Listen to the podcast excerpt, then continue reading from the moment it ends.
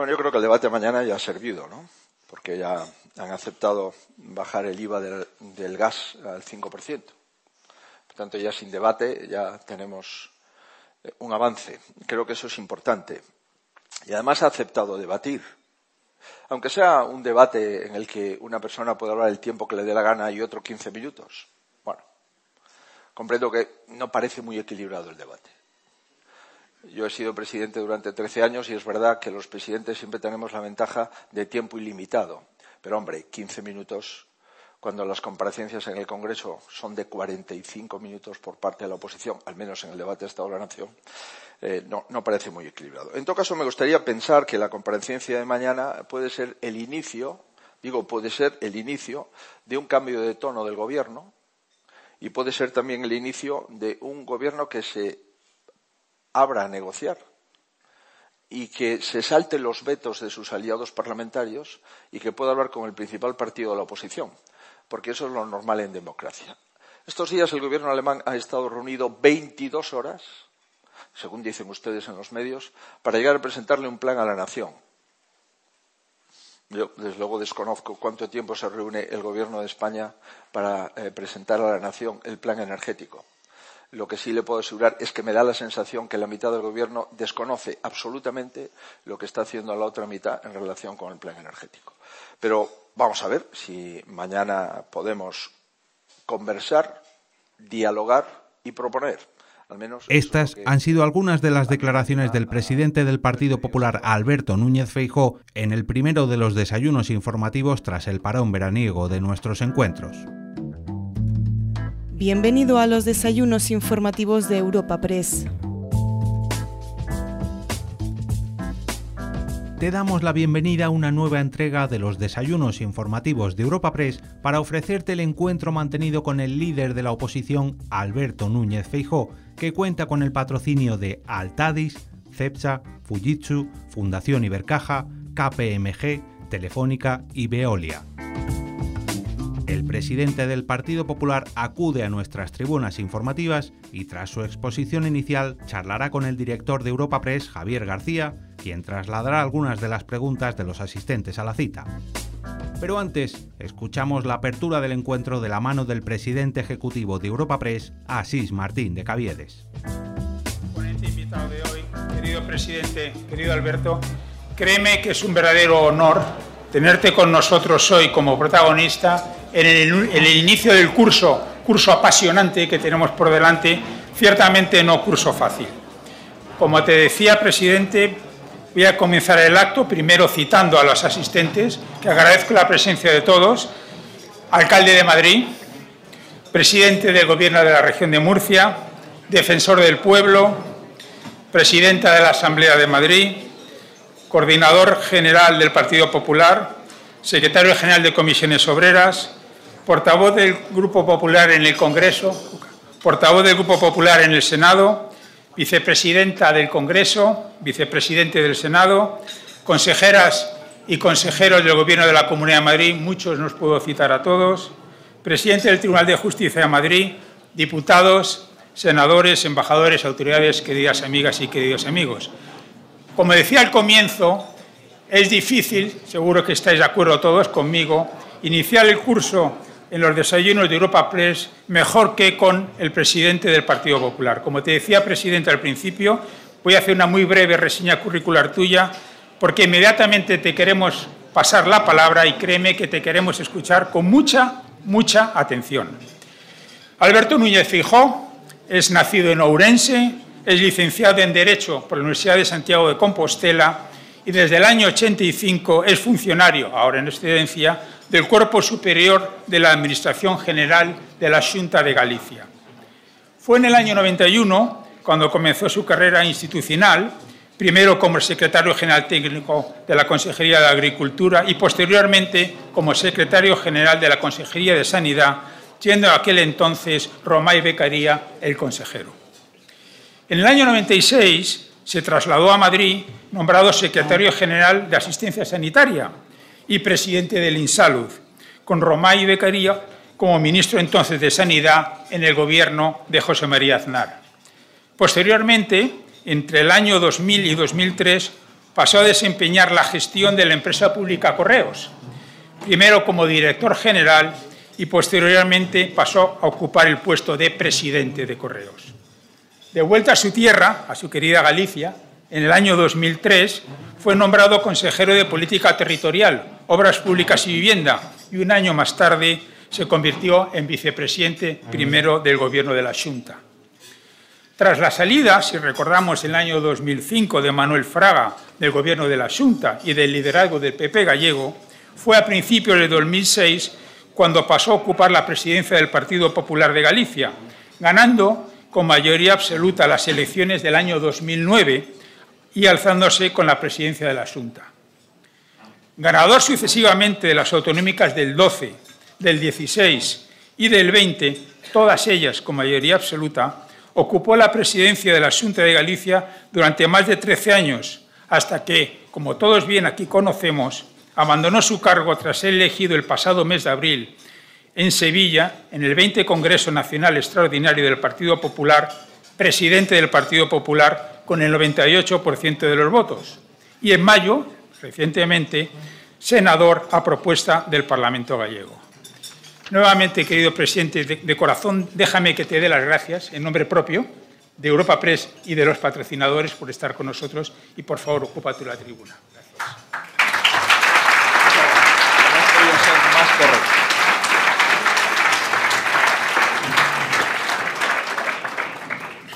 Muchas gracias al presidente y al equipo de Europa Press por invitarme a este acto y sobre todo muchas gracias a ustedes por compartir estos eh,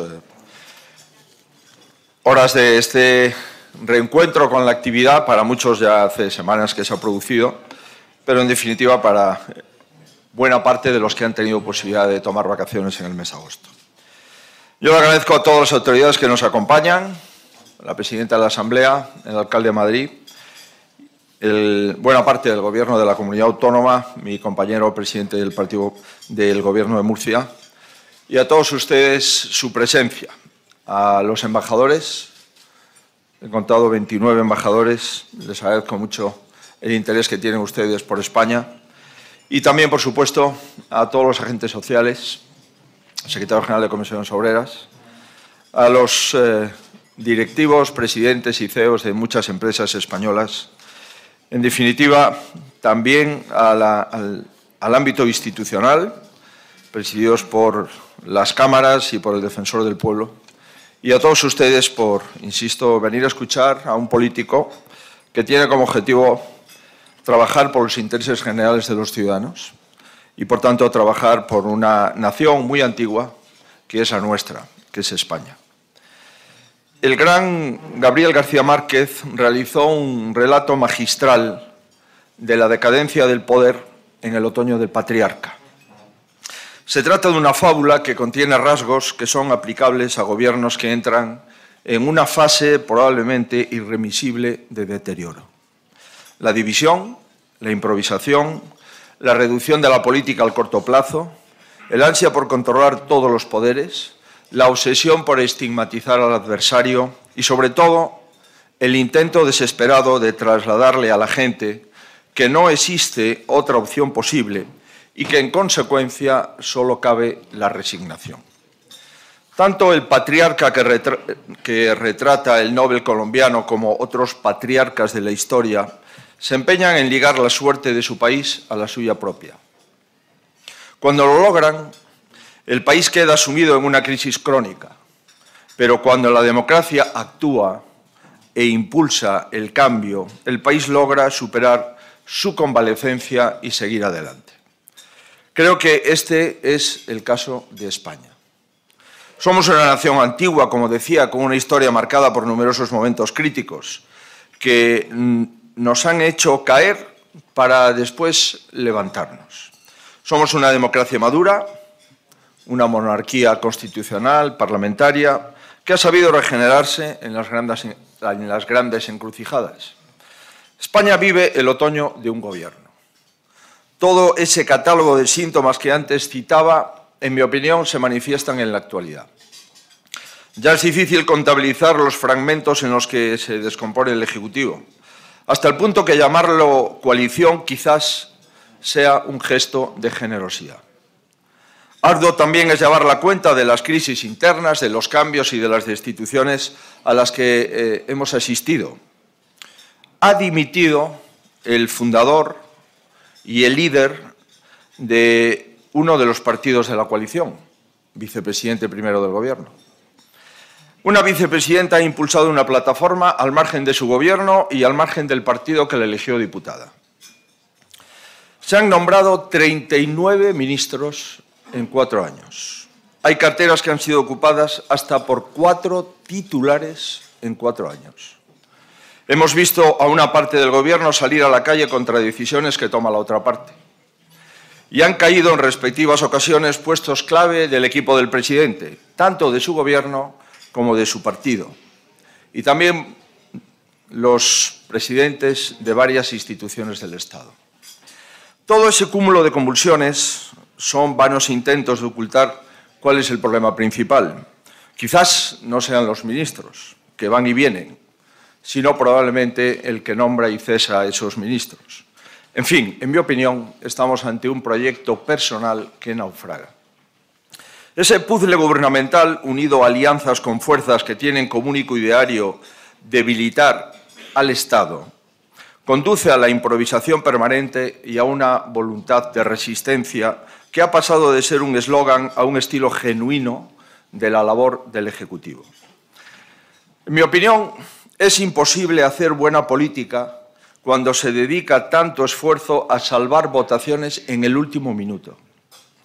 Es inalcanzable el objetivo de acometer reformas a medio y largo plazo cuando el único horizonte que existe es el día siguiente y es un arcano la idea de ofrecer estabilidad a un país para un gobierno que nunca ha sabido dotarse de estabilidad a sí mismo.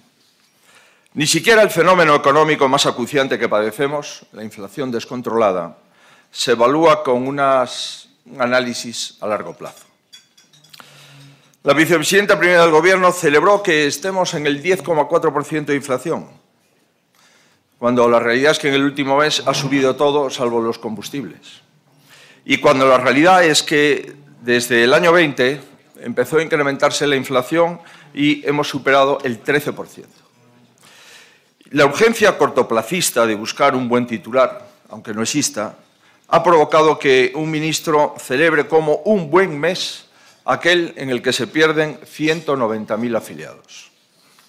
En este contexto, presentar cada debate no como una confrontación de modelos e ideas para afrontar una situación, sino presentar cada debate como una batalla nos conduce a despropósitos como el que hemos vivido la pasada semana.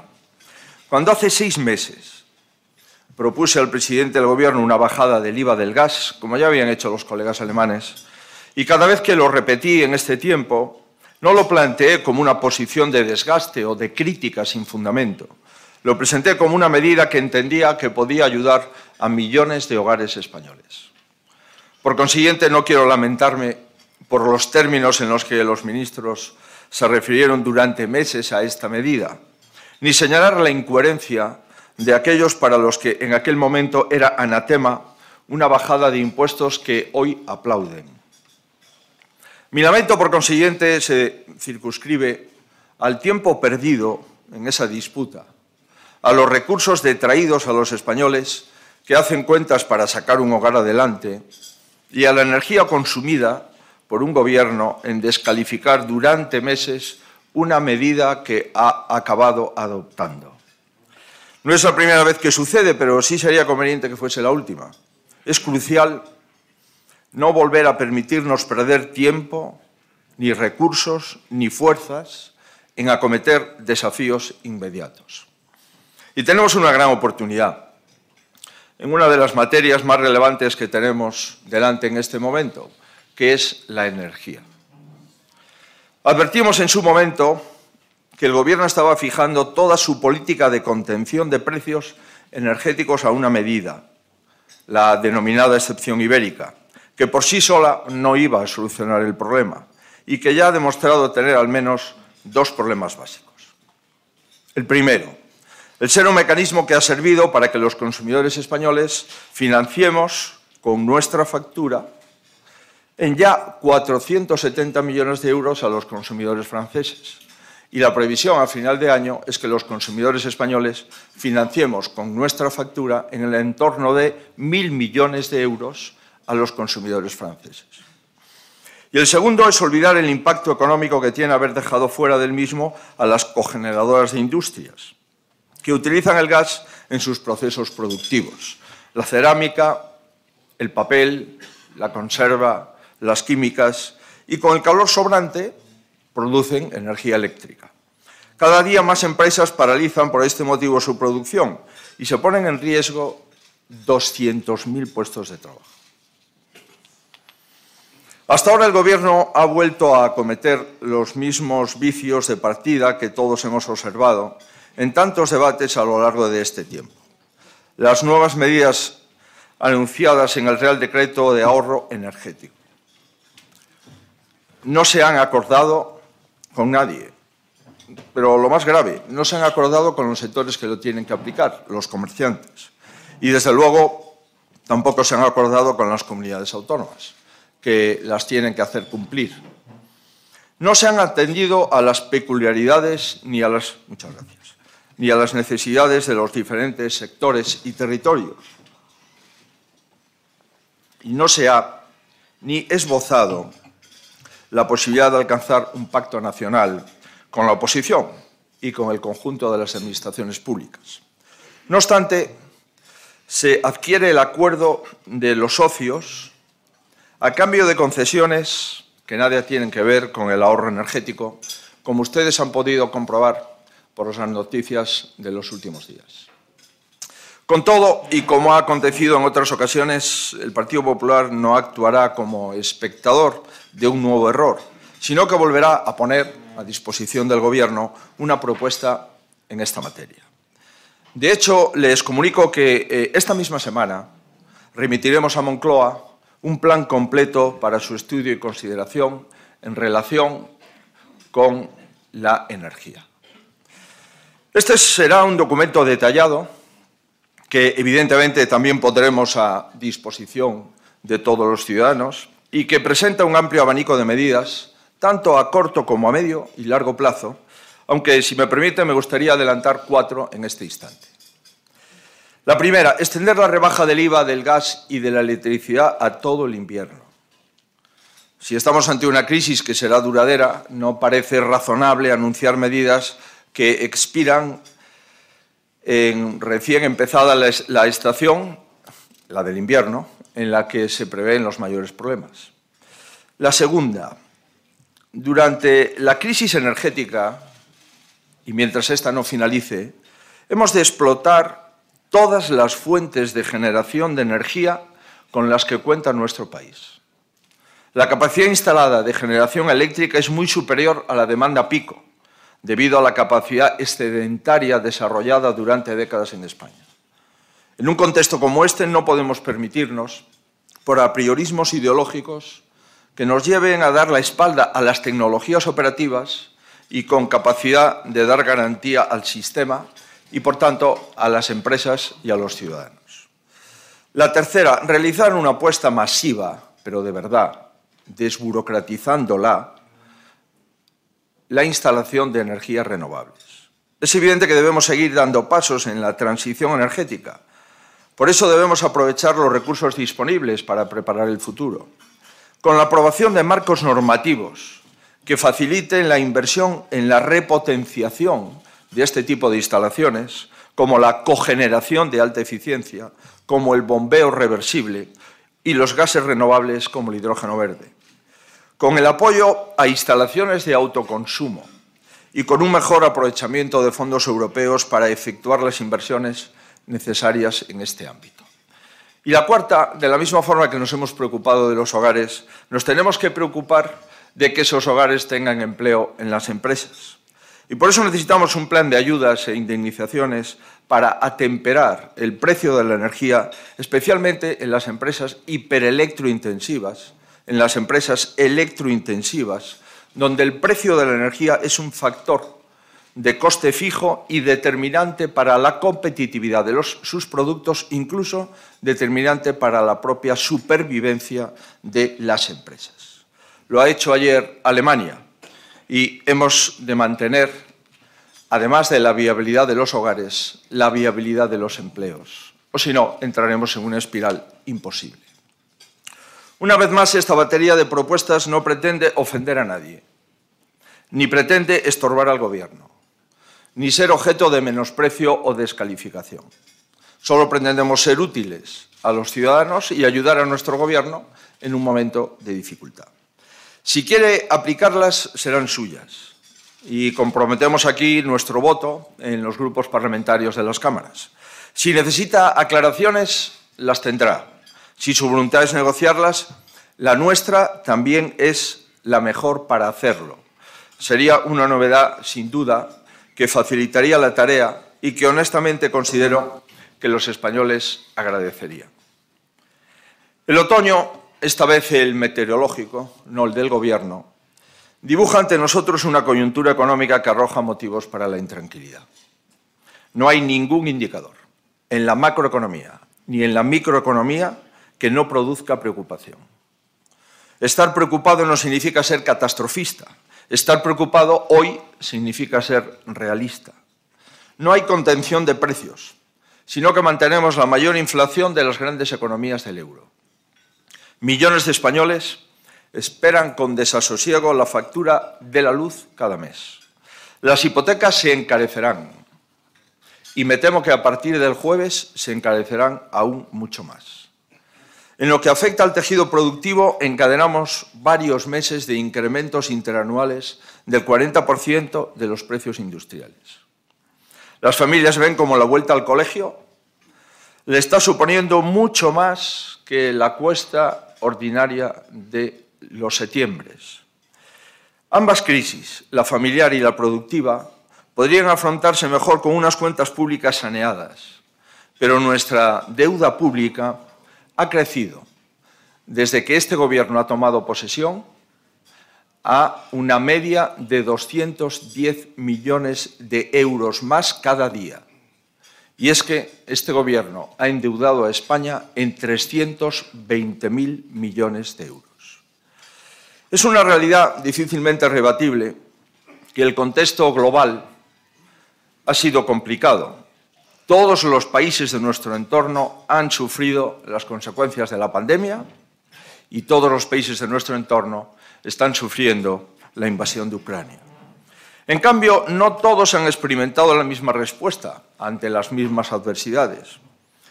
Este Gobierno ha dispuesto la mayor cantidad de recursos públicos de nuestra historia, 300.000 millones extra en cuatro años ha tenido la flexibilidad de todas las reglas europeas suspendidas. Suspendidas las reglas fiscales, suspendido el porcentaje de déficit, suspendido el porcentaje de deuda. En definitiva, ha tenido más ayudas que ningún otro gobierno en la democracia. Sin embargo, España es el último país europeo en la recuperación del Producto Interior Bruto previo a la pandemia. Es decir, somos los colistas de la Liga Económica de Europa.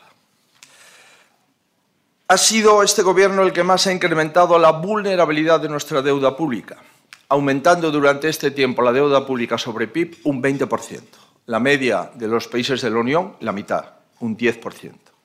Somos el país con mayor tasa de desempleo de Europa, duplicando la tasa europea.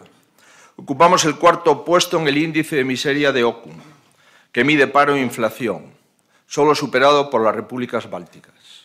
Y hemos sufrido un aumento de la desigualdad y de la pobreza, alcanzando niveles similares a los de la crisis financiera de 2008, con un 27.8% de la población española en riesgo de pobreza y un 8.3% de la población en situación de carencia material severa. Este panorama ha merecido dos respuestas en días recientes. Una vicepresidenta del Gobierno ha alentado movilizaciones contra no sabemos muy, bien quién.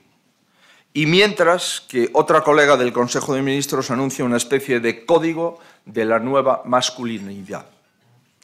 Si lamentables son las propuestas, lo es más la convicción de que quizás son incapaces de hacer otra cosa. Su idea de la política es esa. En este otoño en el que vive, el Gobierno necesita evadirse de la realidad mediante ocurrencias o sembrando polémicas que distraigan la, que distraigan la atención de los ciudadanos. En mi opinión, minusvaloran la inteligencia y la madurez del pueblo español. Otra artimaña recurrente es la ocupación de organismos del Estado, que fueron concebidos como poderes arbitrales, como puntos de encuentro y garantes del buen funcionamiento de la democracia. Esa tentación tan característica de los movimientos populistas de todo el mundo se ha contagiado desgraciadamente a un partido que formaba parte de la tradición socialdemócrata europea. Esta tentación revela una alergia a la discrepancia que constituye otra característica de los otoños del poder. Cuando el discrepante se le insulta, se está admitiendo una carencia de argumentos para refutarlo de forma democrática. Hago aquí un inciso para retirar o reiterar, perdón, mi convicción de que el insulto no tiene cabida en la convivencia de un Estado democrático. Lo afirmo con la experiencia que me ha dado mi trayectoria en el ámbito público y que ha descrito el presidente de esta compañía. Allí pude comprobar dos cosas. Que el insulto político es completamente ineficaz cuando se emplea en una sociedad tolerante y que revela la profunda debilidad de quien lo utiliza. La contumacia de esta estrategia de oposición, si es que se puede llamar así, fue contestada y descartada con análoga intensidad en las urnas en Galicia durante cuatro mayorías absolutas. España es una sociedad tolerante y estoy convencido de que la mayoría moderada de los españoles en la que se inscribe el Partido Popular es lo suficientemente vigorosa en sus convicciones como para eludir este tipo de prácticas. Solo hay que lamentar que el Gobierno indulte a los que no lo merecen e insulte a los que se esfuerzan por colaborar con las tareas del Estado. Porque el Partido Popular que presido es y será una leal oposición. Es algo que se constata cada uno de los últimos meses en el que tengo el honor de presidir. En el mes de abril, cuando tomé posesión, presentamos un plan para reducir la inflación y ayudar a las familias y se lo remitimos al Gobierno. Previamente lo comentamos con los agentes sociales. Ofertamos en mayo una propuesta relativa a la seguridad nacional y a la defensa. Llegó junio y remitimos nuestra idea para reformar el artículo 49 de la Constitución relativos a las personas con discapacidad. Y en julio enviamos nuestras sugerencias relativas a garantizar la independencia de la justicia en sintonía con lo demandado por las instituciones europeas a nuestro país. Esa lealtad con el Estado y los españoles prosigue con la propuesta que hoy les adelantamos en materia de energía y proseguirá en las próximas semanas con dos nuevas propuestas que remitiremos al Gobierno. Ninguno de aquellos planes y propuestas que acabo de referir, uno por mes, tuvo respuesta concreta.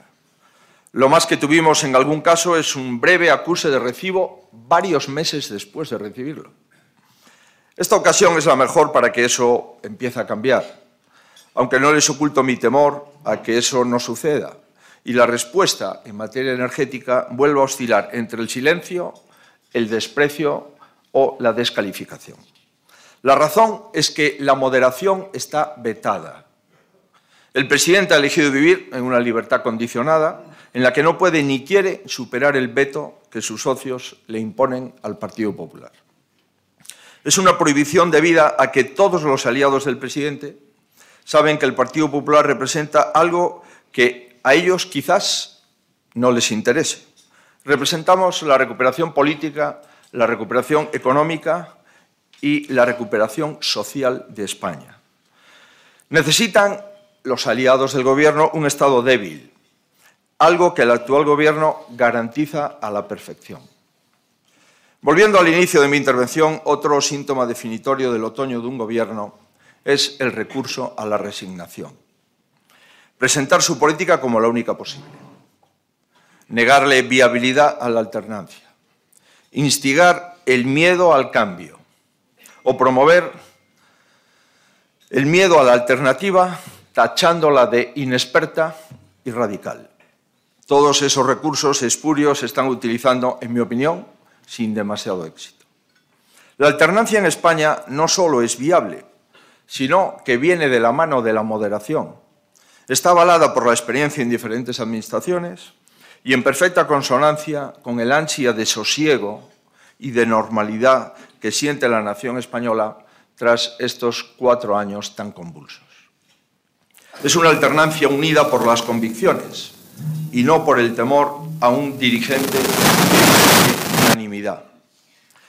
Quiero reiterar ante ustedes que me siento muy orgulloso de presidir una organización política plural, en la que destacar, tener ideas innovadoras o lograr una gran proyección pública son méritos que suman.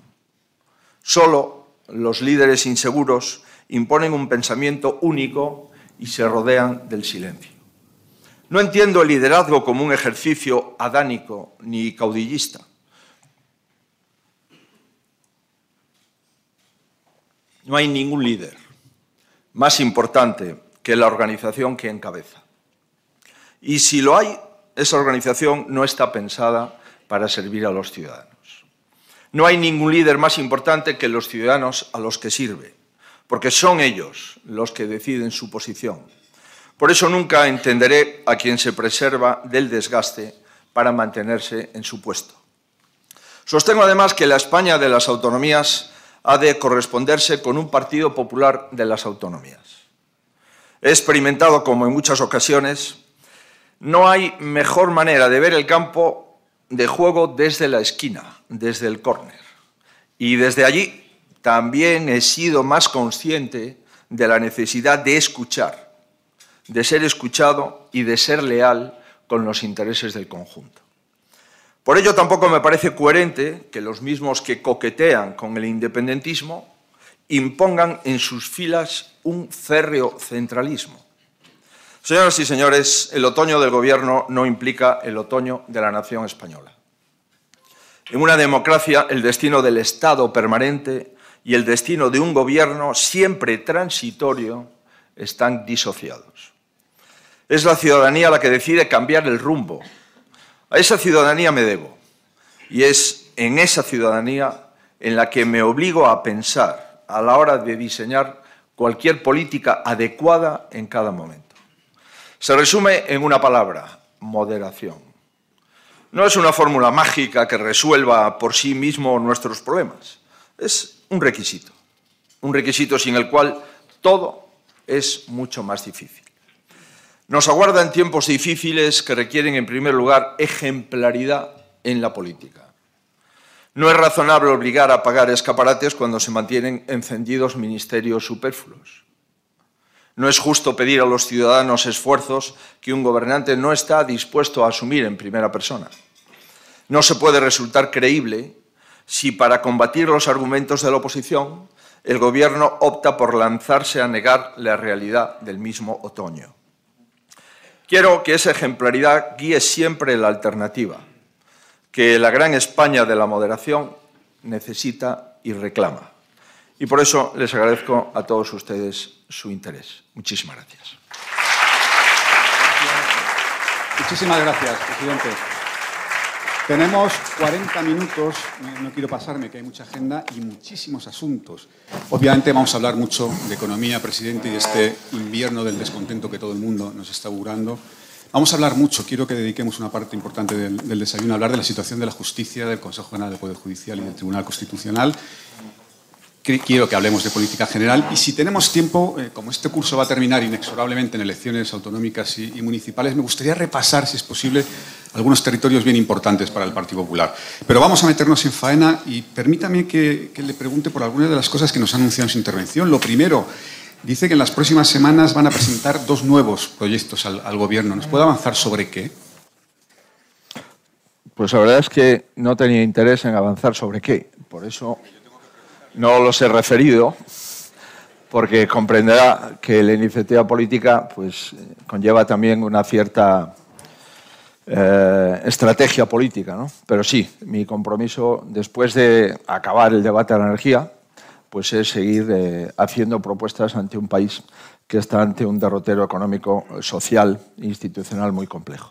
Por tanto, seguro que usted me permitirá que esos anuncios se hagan cuando estén maduros y no simplemente cuando están apuntados. Vale, no, le, no, le, pincho más, pero solo saber si serán también en materia económica o serán sobre otros asuntos. Eh, inevitablemente, en este momento, la economía es la clave de prácticamente todo. La economía es la clave del bienestar, es la clave del Estado de Derecho y, por tanto, habrá asuntos relativos a la economía y también algún asunto institucional. Bueno, eh, presidente, eh, ¿qué se puede hacer para ayudar a las, eh, a las empresas hiperconsumidoras de electricidad, a la gran industria que efectivamente usted lo ha, recordado en su intervención, está viendo ya eh, reducciones de producción, incluso parones en la producción. Sí, pero esto no viene de hoy. Este problema no es como consecuencia de la guerra de Ucrania. La guerra de Ucrania lo ha acelerado y lo ha incrementado. Pero la política energética del gobierno empieza a tensionar los precios de la energía desde hace años. Lo he vivido como presidente de la comunidad autónoma. Está aquí el secretario general de Comisiones Obreras, está también empresas del sector eléctrico. Bueno, la única empresa de, producto, de producción de aluminio primario en España está cerrada desde hace un año, que es eh, la empresa Alcoa en la cornisa cantábrica en la provincia de Lugo. ¿Por qué? Porque el precio del megavatio es incompatible con la producción de tonelada de aluminio en España. Y esto lo llevamos advirtiendo 13 años en la comunidad autónoma con distintos presidentes de gobierno, con el presidente Zapatero, con el presidente Rajoy y con el presidente Sánchez. Los dos presidentes que he nombrado inicialmente buscaron una solución y esa empresa siguió produciendo aluminio primario. El último presidente no sé si la buscó, lo que está claro es que su sensibilidad conllevó al cierre de la compañía. Y esto veníamos viéndolo para otras empresas electro e hiperelectrointensivas. Y lo primero que falló fue el estatuto de la empresa electrointensiva que lo que cogió fue dinero de esas empresas para repartir con otras que utilizaban la energía con menor impacto en los precios de sus productos. Es decir, al revés. Por tanto, se tomó a broma el precio de la energía para estas empresas y se pensó que España podía vivir sin aluminio, pero el problema es que ahora España tiene que tomar decisiones y puede vivir sin producir acero, acerinox, si puede vivir sin producir hierro, y se puede eh, vivir sin eh, producir, por ejemplo, en la cogeneración, pues papel o cerámica o arcilla u otro tipo de materias primas. Lo que necesitamos es establecer un estatuto para esas empresas donde sea prioritario el mantenimiento de sus puestos de trabajo. De la misma forma que los alemanes están brindando su industria estando mucho más afectados por el gas ruso que nosotros, nosotros debemos de blindar nuestra industria, porque si no, las ayudas a los hogares se quedarían absolutamente en ayudas a hogares de parados y lo que necesitamos son ayudas a hogares de trabajadores. Por tanto, el planteamiento de unas tarifas y un estatus especial para las empresas que la energía es materia prima determinante para su coste, me parece que es una prioridad en este plan energético que de momento desconocemos su contenido y alcance, dado que no ha sido presentado por el Gobierno, salvo lo de apagar los escaparates. Entonces serían básicamente eh, rebajas en el coste de la, de la energía. Serían rebajas, sistemas de interrumpibilidad, serían tarifas específicas, serían acuerdos o APPs con eh, empresas eléctricas, sería en definitivo buscar un sistema en el que ahora con los precios muy altos se allanen esos precios, con independencia de que en el futuro se vaya recuperando las pérdidas que puedan producir en el presente. Lo que está claro es que hemos de buscar sistemas de viabilidad energética para aquellas compañías que utilizan la energía como un factor determinante de su coste y que conlleva la viabilidad, el cierre o no de esas industrias. Y entiendo que España no puede decir que ya no vamos a producir aluminio, no vamos a producir hierro y que nuestras papeleras y nuestras cerámicas inevitablemente van al cierre. Eso no podemos aceptarlo. Presidente, ¿han hecho un cálculo de la merma recaudatoria de la extensión de la rebaja del IVA durante todo el invierno? Lo ha hecho el gobierno de España. Dicen que son 190 millones trimestrales o cuatrienales. Bueno, esto es lo que han dicho. Yo, ese cálculo hemos pedido información al gobierno para poder ayudarles. Siempre hemos pedido información relativa a la agencia tributaria y siempre se nos ha negado. Cada vez que nos ponemos a estudiar los economistas, los especialistas en energía o en hacienda pública que nos están ayudando y no son militantes del PP, algunos sí, otros no, sino que son españoles preocupados por la situación en la que estamos viviendo, pedimos datos a la agencia tributaria y normalmente, normalmente no. Hasta ahora siempre ha sido no. Es difícil, por tanto, establecer cálculos exactos. Lo que sí sabemos es que eh, o bajamos el IVA del gas y de la electricidad hasta que finalice el invierno, o si no, simplemente hay muchos hogares que no podrán eh, llegar a fin de mes. El, inicio del curso escolar tiene un coste aproximadamente incremento del 30%. La LONLOE, además del planteamiento ideológico que conlleva, y en nuestra opinión, del error garrafal de no valorar el esfuerzo, conlleva la obligatoriedad de cambiar todos los libros de texto en los cursos impares. Ya es difícil encontrar un momento peor para obligar a los padres a renovar los libros de texto, todos los libros de texto de sus hijos que están en un curso impar. Y el gobierno lo ha hecho. Y no, se le ha ocurrido ni establecer un periodo transitorio al efecto. El otro día estábamos en Zaragoza con una madre con cuatro hijos y dije, esto me cuesta 800 euros. Evidentemente comprenderá usted que es muy difícil eh, decirle a los padres, a las familias españolas en este momento, de mayor inflación que tienen con el curso escolar más caro de la historia. Eso es incompatible con la sensibilidad social de un gobierno. Y eh, presidente, llega el superdebate de mañana. Digo el superdebate porque genera una expectación tremenda. En este sentido, le pregunta la compañera Carmen del Riego, de La Vanguardia. Dice, con el panorama que ha dibujado respecto a la situación del gobierno, ¿espera algo del debate de mañana? Bueno, yo creo que el debate de mañana ya ha servido, ¿no? porque ya han aceptado bajar el IVA del, gas al 5%. Por tanto, ya sin debate ya tenemos eh, un avance. Creo que eso es importante. Y además ha aceptado debatir. Aunque sea un debate en el que una persona puede hablar el tiempo que le dé la gana y otro 15 minutos. Comprendo que no parece muy equilibrado el debate. Yo he sido presidente durante 13 años y es verdad que los presidentes siempre tenemos la ventaja de tiempo ilimitado. Pero hombre, 15 minutos, cuando las comparecencias en el Congreso son de 45 minutos por parte de la oposición, al menos en el debate de Estado de la Nación, eh, no, parece muy equilibrado. En todo caso, me gustaría pensar que la comparecencia de mañana puede ser el inicio, digo, puede ser el inicio de un cambio de tono del Gobierno y puede ser también el inicio de un Gobierno que se abra a negociar y que se salten los vetos de sus aliados parlamentarios y que pueda hablar con el principal partido de la oposición, porque eso es lo normal en democracia. Estos días el gobierno alemán ha estado reunido 22 horas, según dicen ustedes en los medios, para llegar a presentarle un plan a la nación. Yo, desde luego, desconozco cuánto tiempo se reúne el gobierno de España para eh, presentar a la nación el plan energético. Lo que sí le puedo asegurar es que me da la sensación que la mitad del Gobierno desconoce absolutamente lo que está haciendo la otra mitad en relación con el plan energético. Pero vamos a ver si mañana podemos conversar, dialogar y proponer. Al menos eso es lo que eh, a mí me anima a haber pedido ese debate y a ponerme mañana en la tribuna en el Senado. Teniendo en cuenta la expectación eh, que ha despertado, ¿quién se juega más, el presidente o usted? Pues mire, honradamente, creo que quien se juega más son las empresas electrointensivas, las empresas hiperelectrointensivas, las de cogeneración y los hogares. Comprenderá usted que me da la sensación que dos españoles, evidentemente, uno con una gran responsabilidad, que es el, el, primer ministro de España, y otro como jefe de la oposición, si pensamos quién se juega más de nosotros dos, estaríamos cometiendo el primer error. La pregunta es cómo podemos ayudar y cómo podemos trabajar para que en nuestro país no se destruyan miles de puestos de trabajo como consecuencia de los precios de la energía.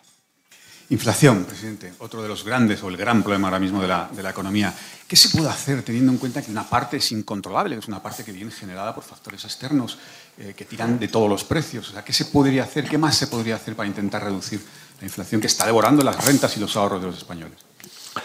Pues mire, primero decir la verdad. Segundo, hacer un buen diagnóstico. Y tercero, si partes de decir la verdad y hacer un buen diagnóstico, probablemente te ayude a buscar un buen tratamiento.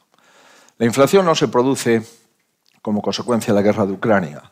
La inflación se incrementa de una forma muy intensa como consecuencia de la guerra de Ucrania. La inflación a febrero, antes de empezar la guerra de Ucrania, estaba en el 7.8. Decir, por tanto, que la inflación es como consecuencia de la guerra de Ucrania es, como siempre, no contarle la verdad a los ciudadanos. La inflación empieza en el año 20 y no se adopta ninguna decisión, se consolida en el año 21 y no se adopta ninguna decisión, al contrario, las que se adoptan las perjudica, y cuando llegamos a la guerra de Ucrania, aquel 24 de febrero del año 22, teníamos una inflación acumulada del 7.8. Hoy tenemos una inflación acumulada del 10.4. Por tanto, si eh, estamos hablando como debemos de hablar, lo que no podemos es decir, no, yo no tengo ninguna responsabilidad en esto y el problema es la guerra de Ucrania. Esto no tiene ningún sentido. Insisto, la guerra de Ucrania ha incrementado la inflación, pero no es la causa única de la misma. Si hubiésemos tomado nota de que la inflación como colesterol de la economía es lo peor que le puede ocurrir a una economía como la nuestra, y en definitiva a las economías más asentadas, más competitivas, hubiésemos empezado a tomar decisiones en el año 20 y 21. No se adoptó ninguna y ahora estamos ante un momento muy complicado. Por tanto, lo, primero que tenemos es que eh, aceptar que hemos llegado tarde, las propuestas que hemos hecho con carácter general han sido malas, hay algunas que pueden incrementar todavía más la inflación y el objetivo número uno del país es contener la inflación. Decir que bajar del 10,8 al 10,4 es una gran noticia en la inflación, cuando resulta que eso se produce como consecuencia de la bajada de los combustibles de un 10%, pero sube la inflación subyacente tres décimas el mismo mes, decir que la inflación ha dado una tregua a España, volvemos otra vez a no contarle la verdad a los ciudadanos. Crítico de inflación y cualquier política que no rebaje la inflación es una política muy peligrosa. Y en estas circunstancias, ¿sería bueno para España un pacto de rentas? Lo primero que sería bueno para España es conocer la propuesta del Gobierno en lo que se refiere al pacto de rentas. Porque cuando el Gobierno no quiere adoptar ninguna solución, la responsabilidad de los agentes sociales. Pero cuando el Gobierno no le gusta lo que acuerdan los agentes sociales, entonces proponen soluciones por parte del eh, Ejecutivo. La propuesta primera es conocer, oiga, ¿usted qué propone? Trasladémoslo a los agentes sociales y busquemos alguna eh, fórmula para realmente, en momentos de extraordinaria dificultad, hacer lo que nos corresponde, que es tomar decisiones y algunas de ellas me imagino que producirán desgaste en el gobierno, pero para eso está el gobierno. Si el gobierno está para lucirse y no para desgastarse, no ha entendido cuál es su misión. Y, si un, hipotético pacto de rentas, a su juicio, debería incluir las pensiones y los funcionarios? Yo entiendo que un pacto de rentas debe de incluir todo aquello que impacta en las rentas y, por tanto, todo aquello que impacta en, en el poder adquisitivo de los ciudadanos, que impacta en la política económica y que impacta, en definitiva, en el futuro y en la competitividad de nuestra economía. Pero reitero, eh, yo desconozco cuál es la propuesta del Gobierno en lo que se refiere al pacto de rentas. No sé si usted la conoce, yo desde luego la desconozco. Bueno, presidente, por ir terminando con el capítulo económico, eh, me gustaría leerle la pregunta que hace. Eh, a ver, se me va la pantalla. A ver. Pilar Santos, del periódico de Cataluña, le pregunta: ¿qué subida del SMI, del salario mínimo interanual, vería razonable para este año? Pues mire, aquello que eh, la economía pueda pagar, que las empresas puedan garantizar y que después de negociar y de hablar con los agentes sociales podamos acordar. Eh, como comprenderá usted, si ni siquiera tenemos los datos de la agencia tributaria con exactitud como para hacer alguna propuesta con décimas. Lo que le puedo asegurar es que en este momento eh, que el Gobierno llama a la movilización social para subir el salario mínimo interprofesional es una verdadera irresponsabilidad. Por tanto, el Gobierno está para solucionar, no para inflamar. El Gobierno está para sosegar los grandes debates de nuestro país y arbitrarlos, pero desde luego no para tomar parte ni incentivarlos. Esto es lo que le puedo decir. Pero es razonable, teóricamente es razonable que el salario mínimo sea el 60% del salario medio. Mire, lo que es razonable es que nuestros salarios aumenten a medida que aumenta nuestra competitividad. Lo que es razonable es pensar que una empresa es el conjunto de trabajadores que la conforman, más los directivos o propietarios que la tutelan o eh, forma parte de su eh, propiedad. Por tanto, si pensamos que una empresa son un conjunto de empresarios, estaremos absolutamente equivocados. El primer objetivo de una empresa es mantener los puestos de trabajo. En mi opinión, la rentabilidad de una empresa no se debe de medir por factores que no sea el primero el número de puestos de trabajo que crea, al menos es como yo mido a las empresas que me interesan como español. Esta empresa, ¿cuántos puestos de trabajo ha creado en España y cuántos mantiene en España? Este es el primer input. Por supuesto, para que esto pueda ser, la empresa tiene que ser viable. Pero cuestiones distintas ya son las rentabilidades y son eh, la valoración, el IBEX, etcétera, etcétera. A mí lo que más me preocupa es el número de puestos de trabajo de esa empresa. Y cuando una empresa va mal, el primer perjudicado, no nos olvidemos, son los trabajadores que se van al paro, que no cobran más que una prestación durante un tiempo.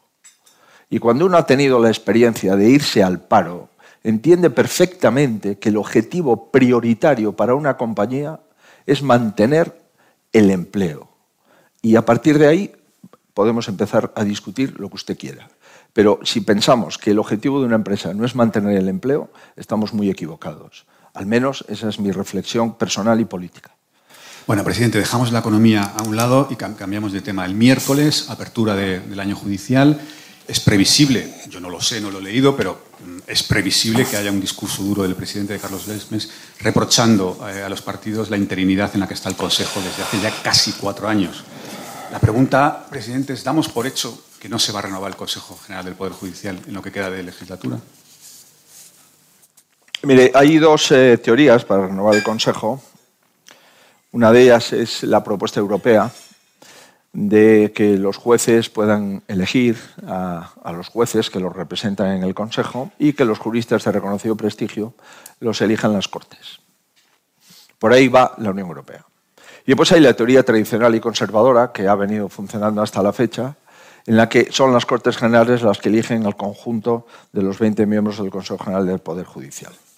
Mi partido se apunta a la primera propuesta, pero cuando llegué a la presidencia del partido, pues llevábamos con una renovación del Consejo muy retrasada y le trasladé a mis compañeros la posibilidad de renunciar a nuestros principios, al menos para desbloquear el Consejo durante eh, estos próximos meses. Y hicimos, eso sí, un mínimo, un mínimo de, de, requisitos básicos que ha de cumplir la renovación del Consejo por parte de las Cortes Generales.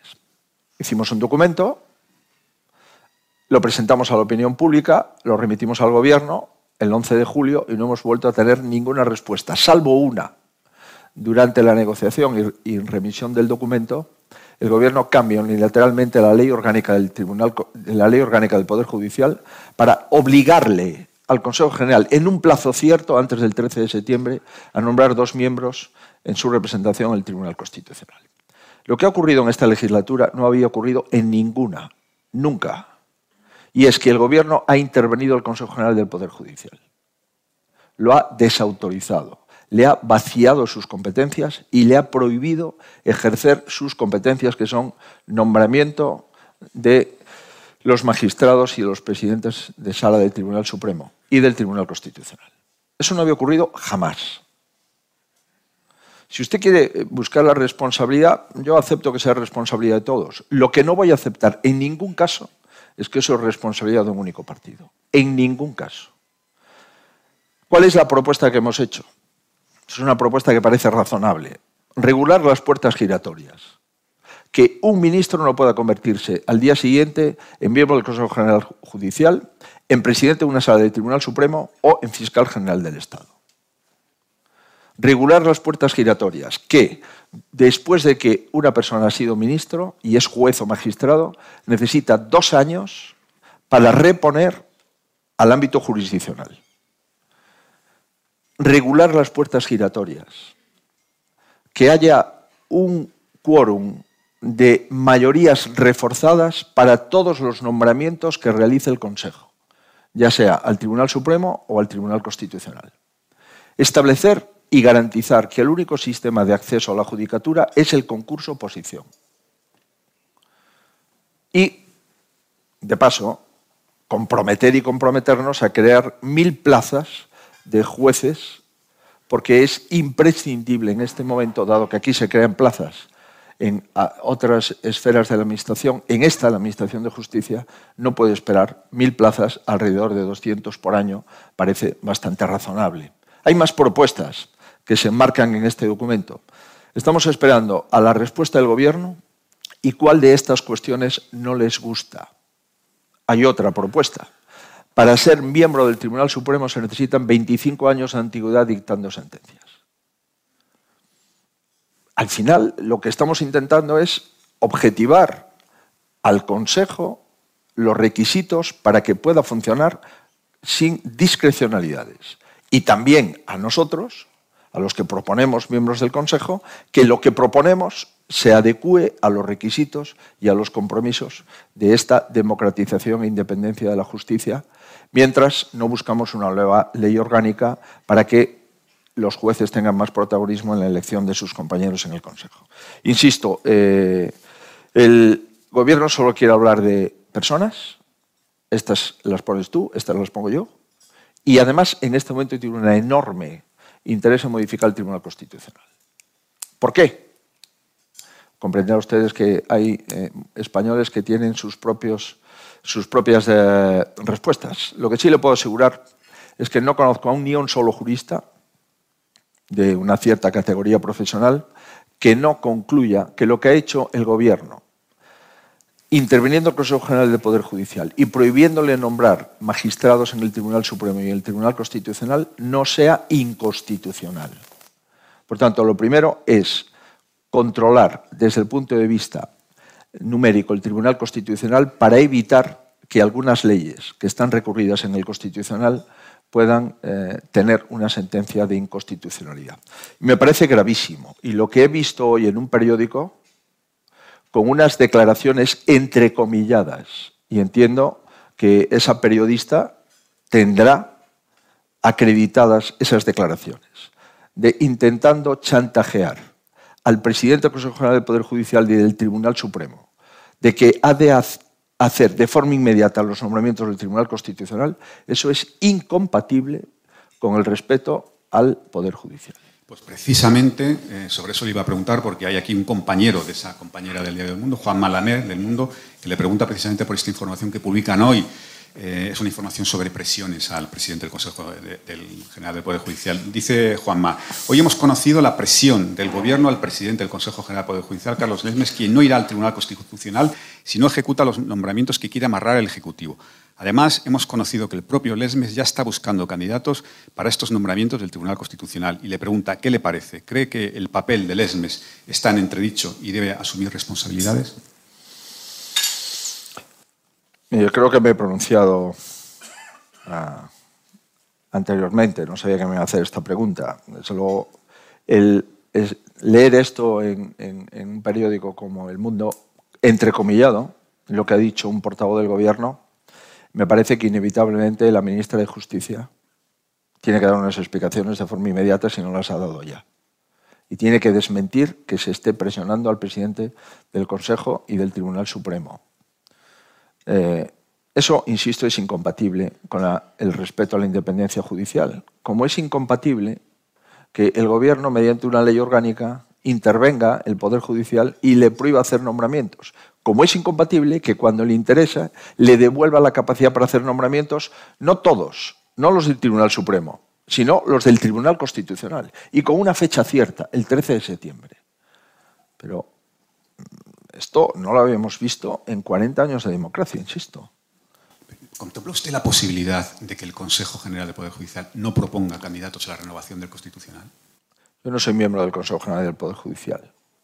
Lo que es evidente es que el nivel de falta de respeto al Consejo General del Poder Judicial por parte de este Gobierno no tiene antecedentes. Y cuando una institución del Estado interviene y vacía de competencias a otra, eso tiene un índice de peligrosidad altísimo. Cuando se toma broma la independencia del Poder Judicial, es evidente que se cuestiona el funcionamiento del Estado de Derecho. Y los miembros del Consejo General del Poder Judicial han de actuar de acuerdo con su conciencia y con lo que entienden ellos que han de hacer en un momento tan complicado como este. Pero por favor, las amenazas y los chantajes por parte del Gobierno son inadmisibles. Al Consejo General del Poder Judicial, a algunas compañías españolas, a la oposición, no se puede amenazar ni chantajear a nadie, y mucho menos a aquellos con los que has de entenderte. Y esto, al menos en nuestro caso, lo hemos sufrido intensamente desde hace ya tiempo. Vamos a cambiar de tema, que nos vamos acercando al final y quiero hablar un poquito de la situación política general. Lo primero, presidente, ayer hubo muchas encuestas, la verdad es que mm, hay prácticamente todas las semanas. Ayer hubo una especialmente relevante, la de Sigma 2 para el mundo, que les da ya 45 escaños por encima del Partido Socialista. Todas las encuestas que vamos conociendo son persistentes en un efecto feijó, por llamarlo así. La pregunta es si no les puede provocar esto una cierta relajación a la hora de afrontar este curso político tan intenso. Nosotros tenemos una serie de objetivos, no los vamos a cambiar. Nuestro objetivo, en primer lugar, como partido, es acreditar que la única posibilidad que haya un cambio de gobierno en España es eh, que encabece ese gobierno el Partido Popular. No hay otra. Objetivamente hablando, no hay otra.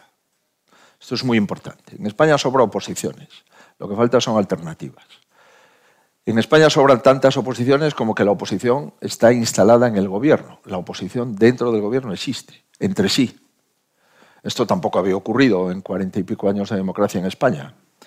Eh, por tanto, ofrecer un gobierno mejor, ofrecer una política mejor, que es consecuencia de un gobierno mejor, y ofrecer un proyecto de reconstrucción económica, social e institucional. Y en eso estamos trabajando.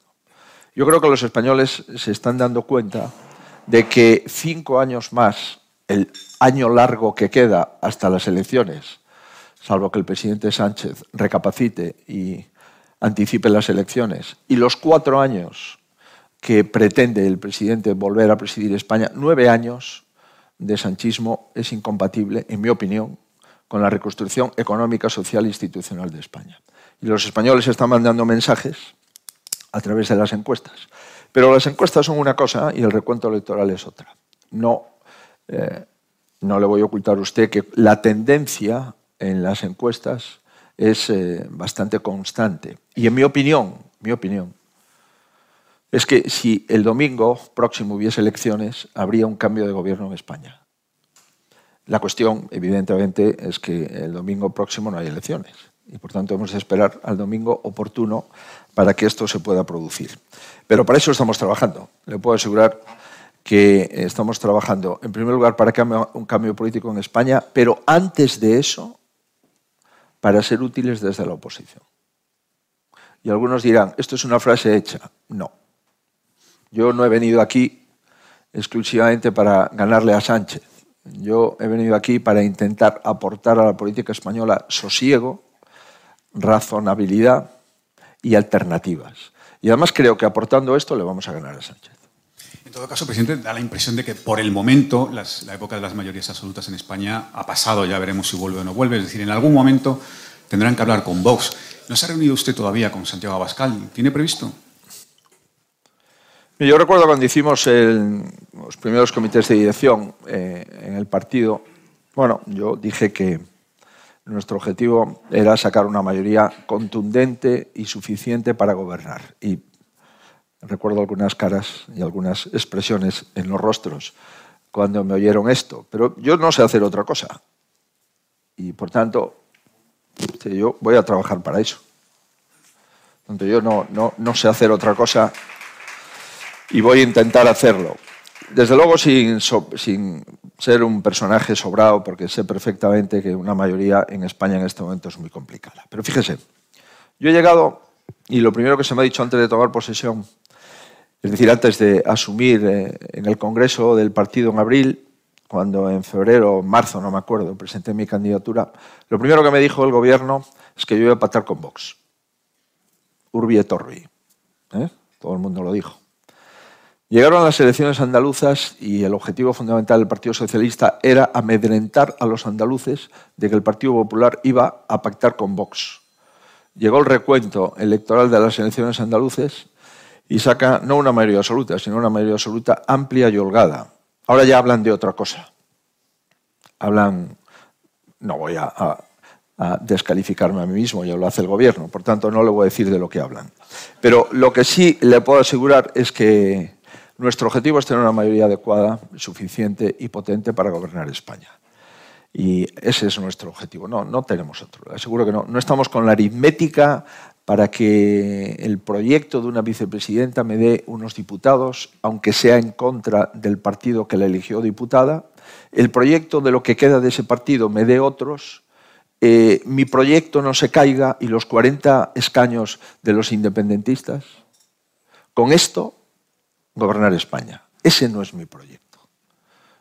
Eh, sobre si he hablado con el señor Abascal, sí, yo creo que lo he dicho el otro día y hemos quedado en seguir hablando eh, este mes. Vamos, eh, de momento aún no lo hemos hecho. ¿Por teléfono o se van a ver físicamente? No, hombre, nos veremos físicamente. Por teléfono ya hemos hablado. y con el señor Ortuzá, con el presidente del PNV, también, también tienen que recomponer un poco la relación.